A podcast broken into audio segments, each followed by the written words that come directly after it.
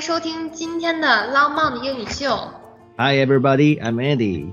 Hello Andy，不知道你有没有这样的经历？话到嘴边的品牌，却发现自己不太会说。 Yeah, most of the big brands are words borrowed from other languages, so they can be hard to read time to time. OK，那我先来说几个大牌：Super、Me、迪奥、Burberry、Chanel 嗯。 Yeah, that sounds like how we say them in Chinese.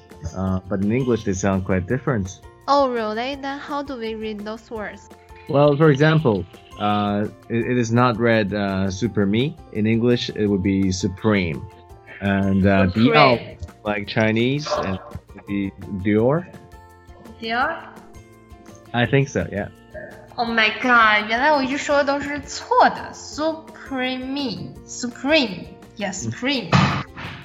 Oh, no worries. I don't think what you said was wrong. I think what you said totally makes sense in Chinese. But um, after all, there are, let's say, um, big brands in, in other languages. So let's go over these big brands one by one together. 嗯，好，那我们一个一个来。Andy，我经常听到哦周围有人说 YSL。 Yeah, YSL. Uh, but a little bit of interruption. So, um, Nina, you've been learning French, right? Yes。 Yeah. What do you think of uh, the, the French language? Do you enjoy learning it? Bien sûr et toi? With all languages, right? So, uh, the Yes. brand you're talking about, uh, YSL. I think it sounds easier this way. 啊、也是我们说的那个杨树林，对吧？杨树林儿啊，嗯这个其实有一些难度。呃，我也我也请教过我的一些法国朋友啊，因为他们也给我用法语读了一遍，但是我觉得，呃，we should still stick to the the English pronunciation. So, 呃、YSL, uh, Yves Saint Laurent. OK, a little hard for me. 嗯，yeah, Mm, 安迪，你听说过这个品牌吗？它被封为皇帝的珠宝商，珠宝商的皇帝。卡地亚是吗 That's right，没错，就是它。 Yeah.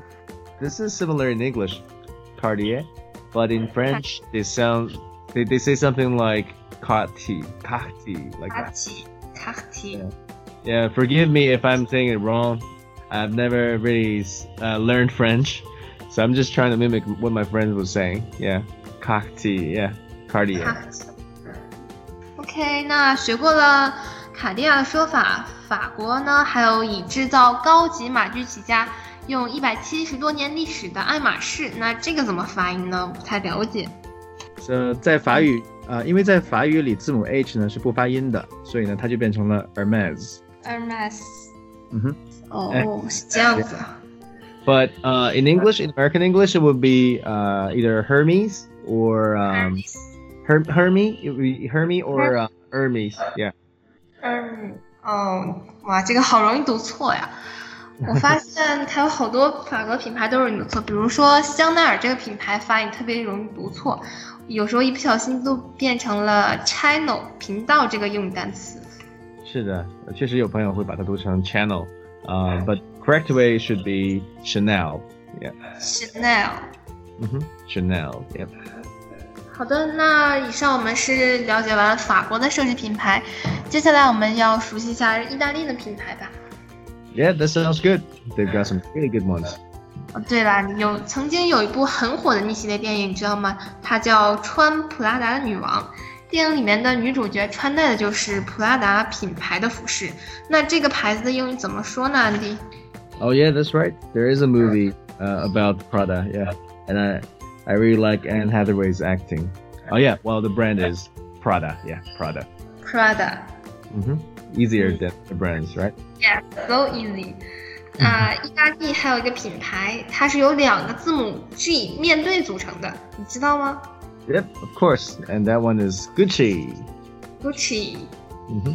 我们前期播客呢也讲到了 Gucci 这个单词，呃，比如说 Hey，what shall we get for dinner tonight？ Yep. Why don't we order some pizza? Gucci，很好。那、这个单词呢，它还有好的、酷的、极好的意思。 Yes, that's uh, what we learned from the podcast last time, right? Yes，啊，接下来我们学习这个品牌叫巴宝莉，它呢更是英国王室的御用品。 That sounds uh, the sound in English feels slightly lighter. Burberry.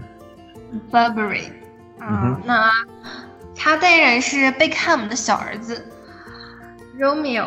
那这个单词发音呢，我觉得它比较特殊。Burberry，它这个发音在前面这个重音是吗？